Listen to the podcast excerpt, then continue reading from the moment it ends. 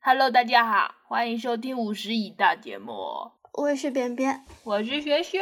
嗯，今天轮到扁扁给大家讲故事了。对，你们要讲什么呀？嗯，我要讲一个从小学操场里面挖出来一具尸体，然后就是的故事。为什么你看起来这么高兴？这个故事听起来这么恐怖？嗯，因为重点其实不在小学操场埋了尸体这件恐怖的事情，重点在于为了让这个事情不被发现，大家进行了一系列复杂的操作。这个操作让我觉得非常有意思。那你讲吧。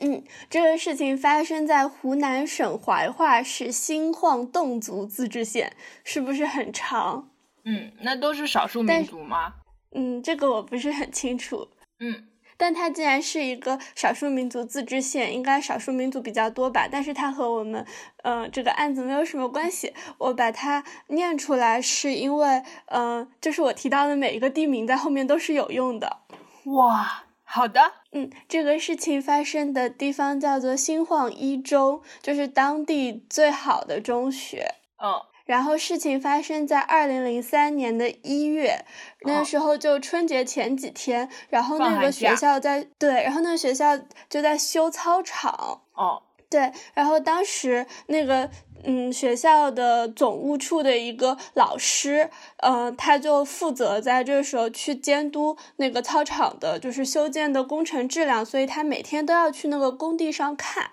嗯嗯，所以一月二十二号那天他就去了，然后他去了之后就再也没有回来。哦，是这个总务处老师死掉了吗？对，他就没有回来，但是他家里人当时只是发现他不见了，对吧？就是就先报案了，就当时就是一个失踪的哦，事对情，对对对对， 对，就找人，但是再也没有找到过。直到十六年后，他的尸体被从操场下面跑道下面挖出来。啊是前两年那个案子吗？嗯，是今年才被挖出来的案子。哦哦哦哦，嗯，然然后后呢嗯是因为他们又要修操场了吗？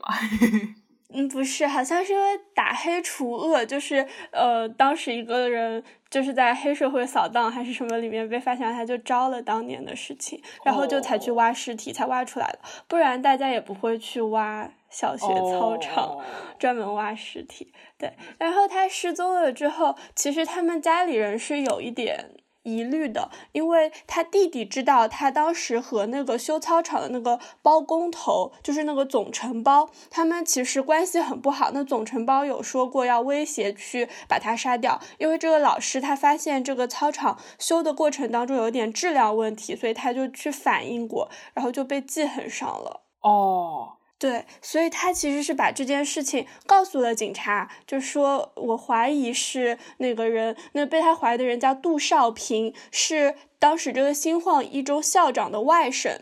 就他以、哦，嗯，对，他是以个体身份承包了这个工程，他哦是、相当于是个包工头吧，对，哦，嗯，然后但是警察就没有调查下去，这个案子连案都没有立，就是他没有立案。哦，因为只是个失踪，如果你要顺着死亡什么调查，你起码要有尸体，对吧？对对对，对，然后就是我们很多年之后知道他确实是被杀了，然后我们就不如顺着时间线看看这个人是怎么被杀的。好的，嗯，他就那天去上班之后呢，那个呃杜少平就是那个包工头，他其实一直想杀我们的邓老师，嗯，对，他好就像在终于新决了定作案了。对他有一个手下，就是一个小弟叫罗光中，他们两个人就一起到这个邓老师他就是在那边的办公室，跟给了邓老师和当时和邓老师一起下棋的另一个老师，因为他们就是去监工的另一个老师，他们当时在办公室里面休息，就下下棋，给了他们一人一瓶水，然后邓老师那瓶水里是呛了迷药的，哦，对，然后就是他们俩分别喝下去之后呢，那个罗小弟就就是是跟那个另外一个老师，那个老师叫姚老师，跟姚老师说底下有人找你啊什么什么，就把他引哦，就开把了。它支开了，嗯，然后他就对嗯邓老师下手了，对，然后留下来的杜少平就对邓老师下手了。嗯，你嗯，我还以为你断线了，没关系。 就是下手是这样下的，他先把杜老师的手脚都用胶带绑起来，然后在塑杜老师的头上套了塑料袋，然后拿那个锤子猛打杜老师的头，让他重度颅脑损伤死亡，就是是这样子一个杀人方法。然后他们当天晚上，就是他跟这个小罗罗小弟，他们把杜老师的尸体丢进了当时不是在修操场嘛那个工地的坑里啊对对水面，泥里，水泥不里，就是那个跑道下面，他们当时要修跑道，所以跑道哦挖哦开了那种坑，然后、哦然后丢进去，然后第二天虽然是个下雨天，他们还是坚持，就是拿那个把拿那个大的推土机把那一片地给弄平了，填上了。哦，天呐，所以其实这个事情发生之后，既然嗯、呃邓老师的家里怀疑了，所以他们其实而且也注意到了，就是这个连夜填土的行为，他们其实一直在要求要挖挖出来挖操场，就是怀对呀疑尸体对呀在里面。但是一直没有挖，然后还有一个事情是不是在办公室里面杀的人吗？嗯，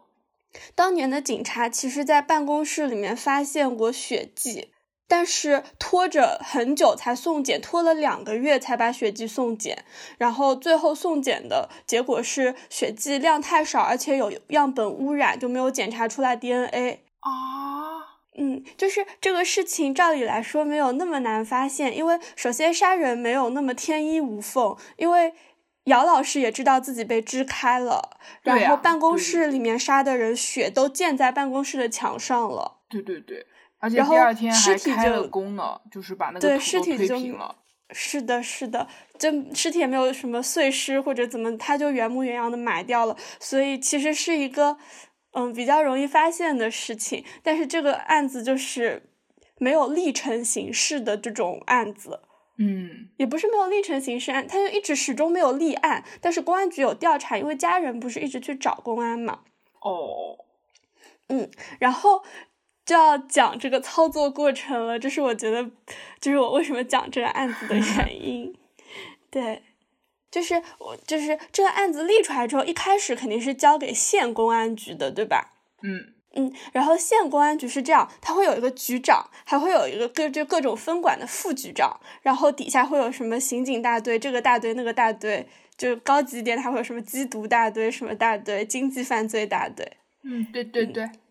然后这刑警大队当时就是他有大队长、副大队长，底下还有侦查员。出了这个事情之后呢，局长就要求这三个人组成一个专案组，专门来查这个案子，由分管刑侦的副局长来监督组织他们。哦，对，然后呢，他们就开始操作了。这个杜少平，你还记得这个杀人犯，他是我们中学校长的外甥。对，然后邓老师他当年发现这个质量有问题，他找谁告状呢？他找这个外甥的舅舅告状，就是找这个校长告状，说这个哦承包我感觉有问题，那不就是告到 人家家里面头上了吗？嗯对所以是必然不会有结果，还被这个杜少平知道了。嗯，然后这个老师死了之后呢，这个校长也寻思呀，这不就就是他就得罪过我外甥，然后他就死了，还死的这么那个，他就去问他外甥你杀人了没，外甥就承认了。所以这个老这个校长早就知道了。对，校长在案发之后大概十几天还是二十天就知道是自己外甥杀的了，哦，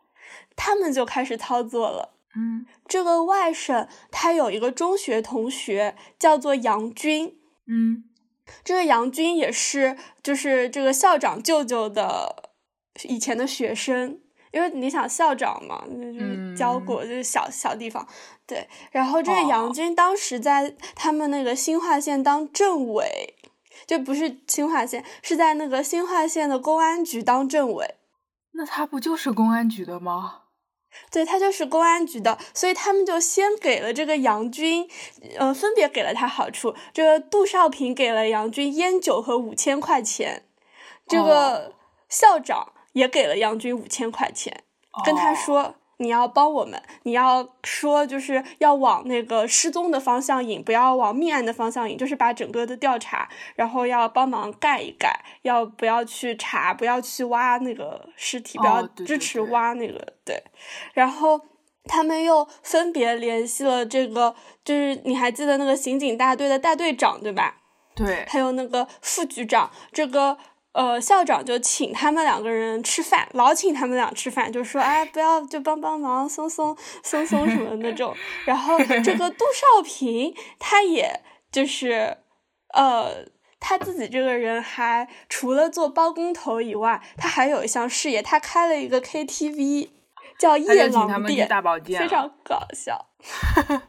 对，就这个 KTV 的名字叫夜郎店，然后呢，他就就请大家上 KTV，然后还请这个专案组里面的侦查员上这个 KTV 免费唱、免费那个。然后最妙的是，他还给大队长送来了小姐，安排他嫖娼。啊，这全套，对，所以这个公安局就相当于整个被买通了。对对对，对，但是光公安局被买通还是不行的，因为要不要挖这个这挖地这件事情，不仅是公安局说了算，就是你上面的领导是会给你施压的，因为你底下有失踪的案子一直破不了的话，领导会来找你的。哦对哦，对，所以呢，这个校长啊，他这个他有一个下属是这个学校的办公室主任，嗯，这个办公室主任认识很多人。首先，他有一个老婆，他的老婆是他们县的副县长分管教育的，哇，所以呢，副县长就能打点好县委里面的关系，哇，人脉可以啊！非常可以。这个就打点完了，对吧？然后呢，这个办公室主任他不但认识县里的人，他还认识市里的人。县上面是市嘛，就是怀化市公安局当时也在盯这个事情。也被买通了。对，当时怀化市公安局里面有一个副主任法医，他叫邓水生。啊，是他们邓家的，嗯，他们没有血缘关系，但是邓水生是这个受害人邓老师的妈妈以前的学生。哦，那对呀、那这个法医不是受害者那边儿的吗？对，所以法医一开始就是市局让调查这事情，法医不就下去调查了吗？所以发现血迹的人就是这个法医。哦，对，但是发现血迹之后，这个事情就变了。首先就是杜少平通过那个呃那个办公室主任，因为他不是认识这个法医吗？嗯，他牵线搭桥给了法医一万块钱。啊，他又给了一万块钱。对，然后他的舅舅就是这个黄炳，就是这个校长。哦，校长又通过刑警大队的大队长，就是县里面那个大队长，认识市里面的这个法医，哦哦哦，他又给给了钱他。两万五。哎呦，法医就拿了三万五，就把这件事情脱掉了。天呐，就是一开始发现血迹的是他，然后他还跟就是呃邓老师的家属说，就是你放心交给我，我能帮你查出来的，就是有 DNA 肯定能验出来的。天呐！然后他就拿了钱不干事了。他就拖了，最后这 DNA 就是啥都没有验出来。天呐，对，但是市里面不仅仅有这个法医，对不对？哦，他还有公安局的其他人，公安局当时分管刑侦的有一个副局长，他呢也有关系，是这个样子。我们的新晃一中校长人脉非常的广泛，他有一个老同事，嗯，就是他们当年一起在学校里面干的。我也不懂为什么这个老同事以前在学校干，后来会去当检察官，但是发生事情的时候，他已经是怀化市检察院的检察长了。天呐，嗯他又拿钱了。他跟他跟校长是老同事的关系，他们很铁，甚至不用钱。都不用钱。对，他就通过，因为他要让这个检察长做的事情，不是他直接来做什么，而是通过他联系上这个怀化市公安局的副局长。嗯嗯嗯，对，就通过他牵线联系上了怀化市公安局的局长和副局长，其实都联系上，但是因为副局长是分管刑侦的，所以更加有用，就请他们一直哦吃饭，然后在饭桌上说，就是不要不要去查这个事情，不要哦轻描淡写让他过去，就是请他吃饭这样子。饭桌上有没有给钱我不知道，但是我看的新闻里没说给了，只是说吃饭。哦对，这样子市一级是不是也搞定了？没错，但是呢，这个事情可能是因为底下有没有破的案子，就是他会一层一层监督，所以湖南省他其实也知道这件事情。 哦天呐，难道他们在当省里时还有人脉呢？对，就是湖南省的省公安厅，其实一直在催市里面催这个县，就是查这个案子。哦，对，就是他们是要求立案，然后还要求把这个就是挖出来的，要求挖那个哦坑，哦哦就是对，而且就是专门指示了说就是要挖，而且要怎么挖都说了。但是这件事情后来也不了了之了，为什么呢？因为当时湖南省民委副主任民他委是什和我么们东的西，校长，嗯，好像是什么？哎，我来查一下，我其实并不知道 你居然还可以现场查？嗯，搜一下嘛。嗯，好的。民委是民族事务委员会，哦，这个少数民族自治县终于派上了用场。嗯，对，他是我们这个校长的老领导。啊，这个民委的老大，他就是他答应的事情，其实也不是很复杂，他只是帮忙说说话。那所有人都说说话呀？对，就有的人是拿钱的，但是他只要说，因为他是省里的，他只要去说说话、市里什么就不会在。You 哦， know 好吧，只是他去干涉了一下公安厅。是的，然后这嗯就是整个这件事情为什么在当年一点都没有发现。我的就天没有呐闹出来，就是谁和谁和谁都有那么一点点关系。那如果没是有关系，也可以通过钱来建立关 系。那最后是谁涉黑社会被抓住了呀？好像是杜少平，就是那个杀人凶手啊，。就是那个包工头。对，哦，最后就是这个案子，最后是当做那种打黑除恶高光行动、反腐倡廉高光行动来宣传的，就是最后是这样。就今年的那种，就上了那种通报案例什么的，就是对，打我得记好得，我有记得这个新闻呀，就是那对个时候有闹出来，就是说那对个呃，就是被杀的邓老师他们家亲嗯戚 早就知道了，一直在那边要求啊，然后不肯嘛。嗯，是的。哦，对，因为后来这个你还记得一开始提到的，嗯、就是杀人犯的中学同学那个公安局政委吗？嗯嗯嗯，他后来两年当了当地的公安局局长，所以他天是局呐长的时候，他们去那他就一直不让动这个案子，就是不让碰，不让拿出来说，大概有两三年时间都就是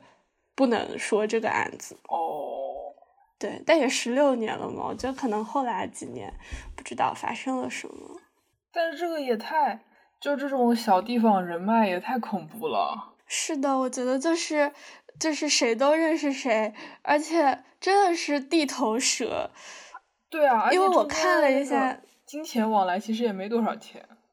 这就是，但他们交代出来的是这样子，就是这个政委。他他说我不敢去说啊，因为我怕他把我当时收烟收酒收钱的事情说出来。但是你这个收烟收酒收钱，可能都不到贪污什么犯罪的起刑点，好吗？就是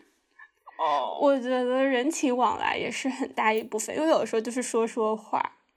那最后所有人都被扯出来了，就是所有人都被判刑了吗？嗯，没有都被判刑，有有一些被判刑了，还有一些是党内处分。哦，因为说说话的那些，你很难说他们徇私枉法或者玩忽职守，you know，就是哦哦哦，定罪也很难定。但是都很恐怖啊，最后就一条人命的事情。嗯，是的。然后还有一个让我觉得地头蛇的是，就是大家的最高学历都不是很高，就是呃这些什么警察局长啊，然后什么检察长啊，最高学历都是湖南省省里面的学校，就比如湖南省公安大学啊，或者是什么哦哦，哦， 非常地头蛇，就是这个通道感觉就是上了省里的这种，然后回当地一霸这样子。哦哦，是的，是的， 哎呦， 对，就是我不知道我为什么这么在乎学历这，但是就是大家看看都是湖南省什么什么，然后回来就当检察长了，就就有一点那种感觉。可是他也就是市里检察长啊，可是他之前是在学校上班的耶，怎么就去当检察长了？ 对啊，我也觉得很神奇，而且大家都是老同事、老朋友、老同学、老领导。他是不是根本就没有考过法考呀？嗯，以前没有要求的。哦，好吧，嗯那现在就是又会有很多法官和检察官根本就没有考过法考。对啊，是这样，但是就是从司法考试改成了法律职业资格考试，就会要求大家都过才能当了。以前不是，以前还有好多当兵的或者什么的，然后就来当法官，然后其实什么都不懂。 那改成了职业考试以后，之前那些没考的还要再考吗？不用，就是新的。现在不还是会有很多什么都不懂的人在干活？有一些吧，嘻嘻嘻嘻。嗯，总之我觉得这个操作就是我觉得特别搞笑的是那个夜郎店 KTV，我给刑警大队大队长送了一个小姐， 而且他还真嫖了，这是他自己交代出来的吗？就很精彩。 就是我觉得这个大队长。不肯就会觉得觉得不愿意说出来，我是能理解的，毕竟毕竟上了个小姐也不是什么太光彩的事情。可是收了五千块钱，你都不敢说吗？你就被威胁到了吗？明明是你自己也想做这种坏事。可能就觉得不说还比较容易一点吧，反正也拿了钱，就他们就对觉得不说是很容易做到的事情啊。可能是的。哦，但这件事情就已经被扯出来啦。然后还有一个非常搞笑的事情是，你还记得那个办公室主任的老婆，就是那个在县里面当副县长的龙胜兰哦对对女对士？对对对，嗯，她在侦查期间，不是这种侦查所有的账户都要交公的吗？哦，嗯，然后拿到他账户的这个政府工作人员还是警察，因为我已经不知道是纪检委还是公安在办这件事情了，